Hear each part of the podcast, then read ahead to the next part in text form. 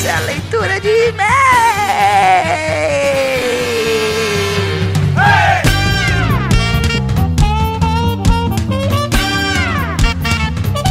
Eu sou o Randy Maldonado, esse é o podcast de mesa e hoje eu tô aqui para ler alguns e-mails que a galera manda aqui pro podcast. Antes de começar, só queria responder aqui um dos ouvintes, Rodrigo Lopes, que me mandou uns 12 e-mails perguntando se ele pode ou não jogar de Cyberman no novo D&D. Rodrigo, você pode, mas essa classe não existe, a não ser que você crie ela ou que você crie uma subclasse para jogar de Cyberman. Mas quando for assim, você tiver alguma dúvida, não precisa mandar 12 e-mails com a mesma dúvida para mim, tá bom? Só que por falar nisso, se você é assinante do podcast de mesa, você também tem acesso a um PDF com 24 subclasses exclusivas que eu criei para os assinantes. Agora, para ser assinante, não tem mais o padrinho, tá? É pelo PicPay, que é o canivete suíço das formas de pagamento, como diria o Guga Mafra, ou como eu prefiro falar, o Bag of Holding da vida real. O PicPay é bem fácil de usar, você baixa no seu telefone e já consegue fazer pagamentos. Ele é tipo uma carteira virtual para você. Tem o um link na descrição para você assinar o podcast de mesa,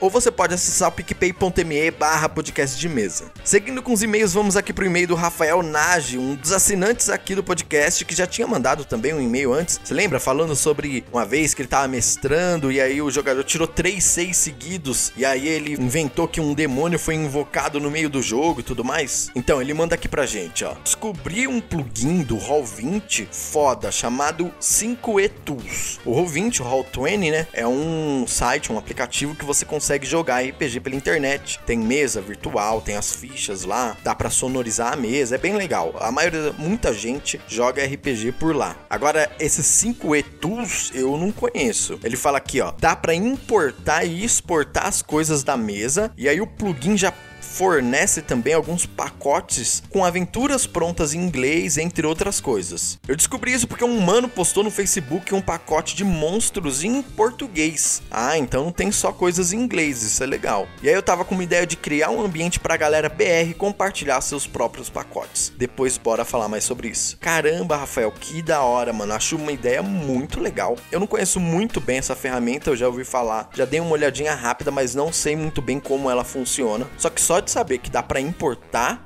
e exportar coisas da mesa já ajuda muito, porque tem muita coisa que às vezes eu já fiz em outra mesa e eu tenho que refazer numa nova mesa do Roll20, isso dá um trabalhão, então eu vou correr atrás disso. Depois vamos conversar assim, quem sabe eu não te chamo aqui no podcast, nem que seja rapidinho para você falar e explicar como é que funciona essa ferramenta, para quem tá ouvindo poder usar ela também, né?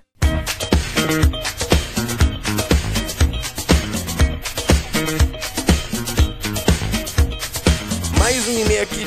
maravilhoso assinante do podcast, o Lincoln Correia. Fala, salve grande mestre! Como RPG é um assunto que me interessa bastante, eu tô sempre ouvindo podcasts no meu tempo livre. Já busquei várias vezes programas como esse tema, mas infelizmente eu encontrei poucos que me agradaram, uma pena. Que grata surpresa foi quando eu ouvi o seu e logo no primeiro episódio já tava admirado com os exemplos de interpretação de atributos e pela genial ideia do Djalma. Eu te desculpo pelo trocadilho sim, tá? É, quero muito aplicar um dia esse item em uma mesa quando estiver mestrando. De lá pra cá, ouvi todos os episódios e gostei muito da condução do programa. É muito informativo, com temas interessantes e relevantes, e além disso, eu devo elogiar sua capacidade de comunicação. Uma vez que podcasts solo costumam ser um pouco maçantes, isso não acontece com o seu. Cara, muito obrigado mesmo. Eu me esforço muito para não deixar o podcast de mesa maçante, para deixar ele dinâmico e divertido. É, ele realmente é difícil e dá bastante trabalho e tanto que o episódio é bem curtinho. Eu já ouvi gente falando que acha que o episódio é muito curto, mas é um dos motivos que eu acho que muito, que eu acho que se o episódio ficar muito longo, pode acabar ficando um pouco entediante ou o ouvinte simplesmente pode acabar perdendo a atenção e não é o que eu quero. E quando você usar o item do Djalma, me avisa assim o que aconteceu, viu? Seja como jogador, como mestre, porque eu vou querer ouvir essa história aí. Ele continua aqui assim: A classe do bardo é uma das minhas favoritas e achei muito interessante as possibilidades de personagens diferenciados que você apontou ele tá falando do episódio dos bardos. Se você que tá ouvindo agora essa leitura de e-mail não ouviu o episódio dos bardos, corre lá pra ouvir, viu?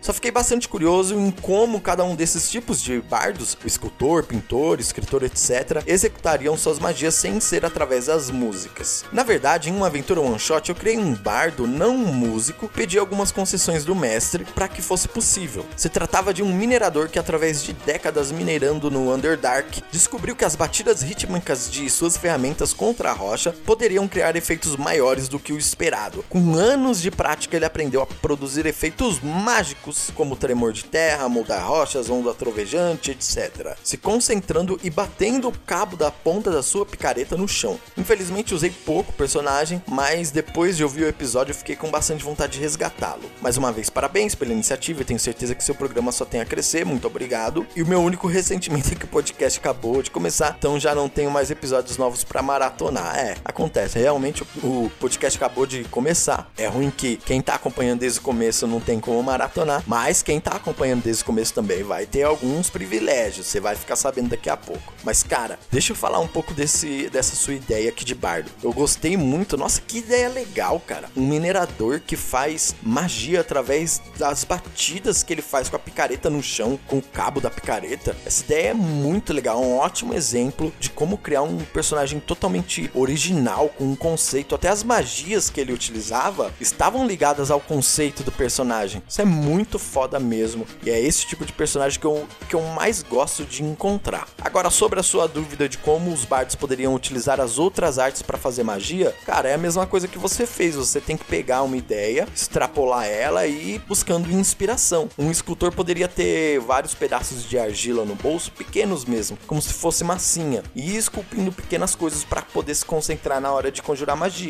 Ele poderia esculpir uma águia ou simplesmente uma pena para conjurar queda lenta, esculpiu um coração, alguma coisa assim pra conseguir conjurar enfeitiçar pessoa, entendeu? Alguma coisa nesse sentido. Um pintor ele poderia ter um pincel mágico que, que desenhasse traços brilhantes no céu para realizar suas magias, ou ele andasse com um caderninho mesmo ali fazendo os desenhos na hora e conseguindo conjurar elas. Inclusive uma das subclasses que eu criei lá no PDF é o do bardo pintor. Você pode, para fazer sentido, criar uma subclasse para essas artes, né? Mas eu não acho que seja extremamente necessário. É legal, mas dá para você só com ideias inovadoras e uma boa interpretação você criar bardos que sejam outros tipos de artista também, sem mexer na mecânica. Mas é questão de ir tentando e tendo ideias e no acerto e no erro você vai aprendendo.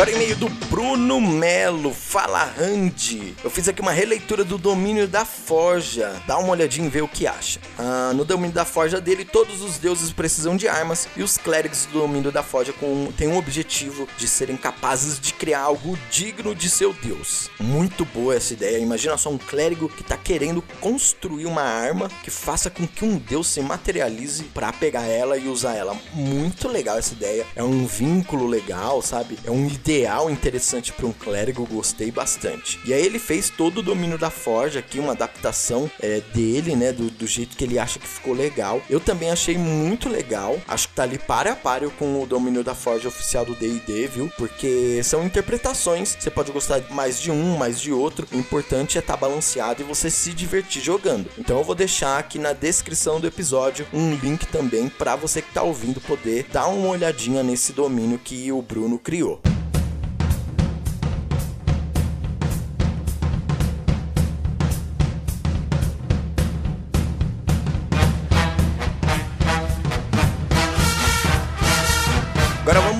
Dar uma lidinha aqui no e-mail do Leonardo Rodrigues, mais um assinante. Na verdade, assim, acho que todas as pessoas que mandaram e-mail aqui pro podcast são assinantes, viu? Se você tá ouvindo e você não assina, você pode mandar um e-mail pra cá também, viu? Com certeza você deve ter alguma dúvida, alguma história de RPG legal para contar. Não fica canhado, não, pode mandar e-mail pra cá. Boa tarde, Randy. Eu sou o Léo Rodrigues, sou amigo do Rafael Nage, olha que legal. Ele que me apresentou o seu podcast e tô curtindo muito. Sempre achei muito legal RPG, mas nunca tinha jogado. Após escutar alguns podcasts do assunto, fiquei cada vez mais pilhado e finalmente no ano passado, graças à influência do nosso amigo em comum, do Rafael, finalmente joguei minha primeira mesa. Desde então, já participei de cinco outras mesas e quero jogar cada vez mais. Puxa, cara, RPG é exatamente assim, cara. Quando você joga numa experiência legal, com pessoas legais, uma aventura legal, aquilo te vicia de um jeito, porque é, é algo muito único, muito inesperado, sabe? Quem nunca jogou RPG é uma experiência muito única. E aí aquilo fica na sua mente, você fica pensando na aventura, fica pensando o que, que você vai fazer depois no seu personagem, o que você deveria ter feito de diferente para ter tido um resultado melhor. É muito legal mesmo. Mas voltando pro assunto do e-mail,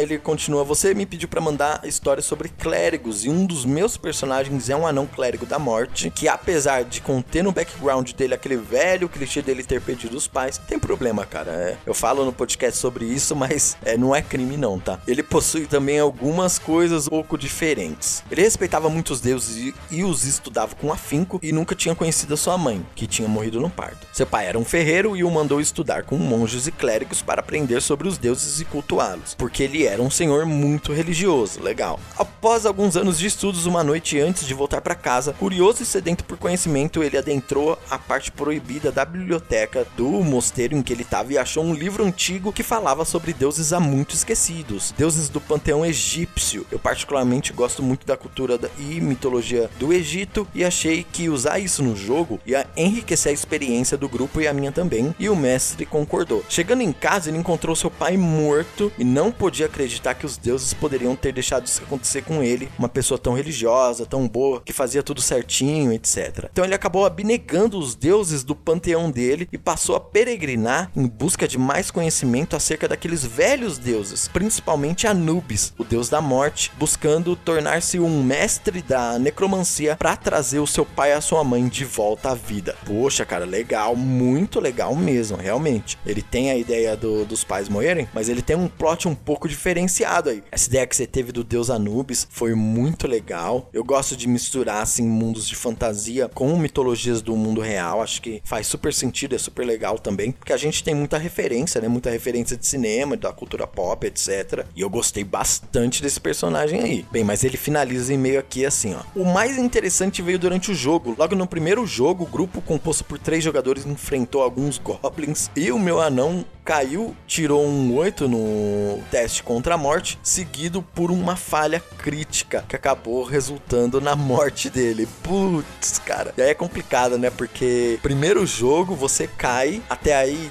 apesar de ser ruim, é uma coisa que pode acontecer, mas você tem aquela chance ali de não morrer, né? E aí você tira uma falha crítica e morre, cara. Puxa, é muito azar mesmo. Ficou aquele climão na mesa, claro. Personagem que eu tinha adorado que tinha muito para desenvolver, acabou morrendo. Então o mestre, ele teve a genial ideia de criar um encontro entre o meu meu anão e o Anubis, o deus da morte, que ele tava já adorando, né? Que revelou algumas coisas importantes pro anão. Ele disse que ele ainda não havia cumprido seu papel no mundo e o mandou de volta à vida. Muitos podem pensar que foi benevolência demais do mestre, eu acho que foi uma ideia muito legal porque faz muito sentido pro personagem e fortaleceu ainda mais a crença dele e deu um novo ânimo pros jogadores da mesa, porque todos ficaram muito empolgados com essa história. Essa é a história que eu tinha para compartilhar, talvez eu lhe escreva novamente para apresentar um novo tipo de clérigo. Até mais, abraços. Cara, Léo, muito legal mesmo. Não, então assim, eu vou falar, eu eu acho que uh, no geral RPG, a gente tem que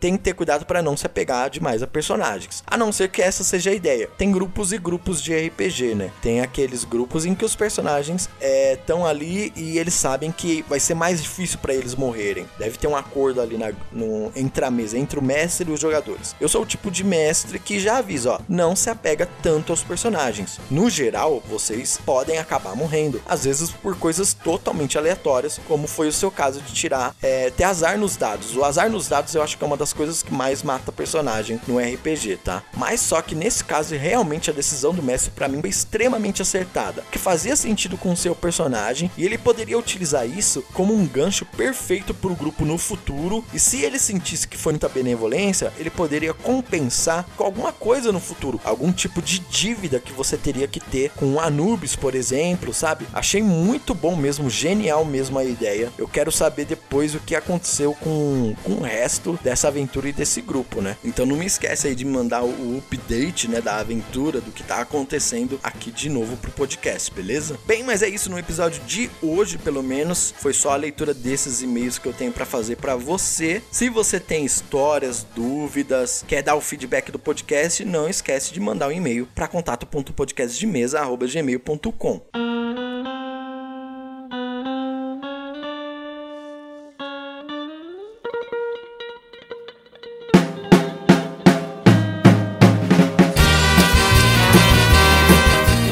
finalizar, eu queria dar dois recados bem rapidinhos e muito legais para você que tá ouvindo. Primeiro que eu vou estar tá realizando um sorteio aqui no podcast de mesa, de uma bandeja de dados de RPG personalizada do podcast de mesa. Eu encomendei com um marceneiro uma bandejinha de dados feita em madeira para sortear aqui no podcast para você. Para participar do sorteio é bem fácil. Você só precisa criar um personagem de RPG usando as dicas que eu dei aqui na primeira temporada e me enviar. Você pode me enviar do jeito que você quiser. Não tenha medo de erros de português, porque isso todo mundo comete, tá? Pode ser um arquivo PDF, no Word, como você quiser. Eu tenho só que entender o personagem e ele tem que ter uma história legal e interessante também. Claro, você não precisa me mandar aquele manuscrito de 300 páginas contando tintim por tintim do que aconteceu na vida do personagem, não é isso não. Mas também não vai escrever algo muito simples de apenas duas linhas. A ideia é você encontrar um equilíbrio ali. Um dos requisitos também é o seguinte: sabe naquele campo de traços de personalidade, ideais, vínculos e defeitos? Eu não quero que você utilize nenhum dos exemplos que tem no livro do jogador. Pelo menos eu quero que você escreva com as suas próprias palavras, algo que faça sentido pro seu personagem em específico, não que você tire de algum lugar, entendeu? Ah, e lembrando, você tem que me mandar a versão do seu personagem no nível 1, no nível 3 e no nível 6. Fala como ele se parece fisicamente, como é a personalidade dele, um pouquinho da história dele, tá bom? E aí, todo mundo que me enviar um personagem assim vai entrar no sorteio e vai estar tá concorrendo a uma bandeja de dados personalizada que eu vou enviar para sua casa corre fazer seu personagem e me mandar, que eu vou ficar muito feliz de receber ele. Agora, o segundo recado é que eu vou fazer um desafio para você que tá ouvindo. Você deve ter percebido que eu adoro pôr referências durante todo o podcast, seja no título, na trilha sonora e principalmente nas vinhetas. Então, aquele ouvinte que conseguir identificar o maior número de referências que estiverem nas vinhetas do podcast também vai ganhar uma bandeja de dados de RPG personalizada do podcast de mesa. Então, é isso mesmo, você vai ter que correr, ouvir tudo de novo se você quiser pegar todas as referências. E aí você me manda um e-mail especificando: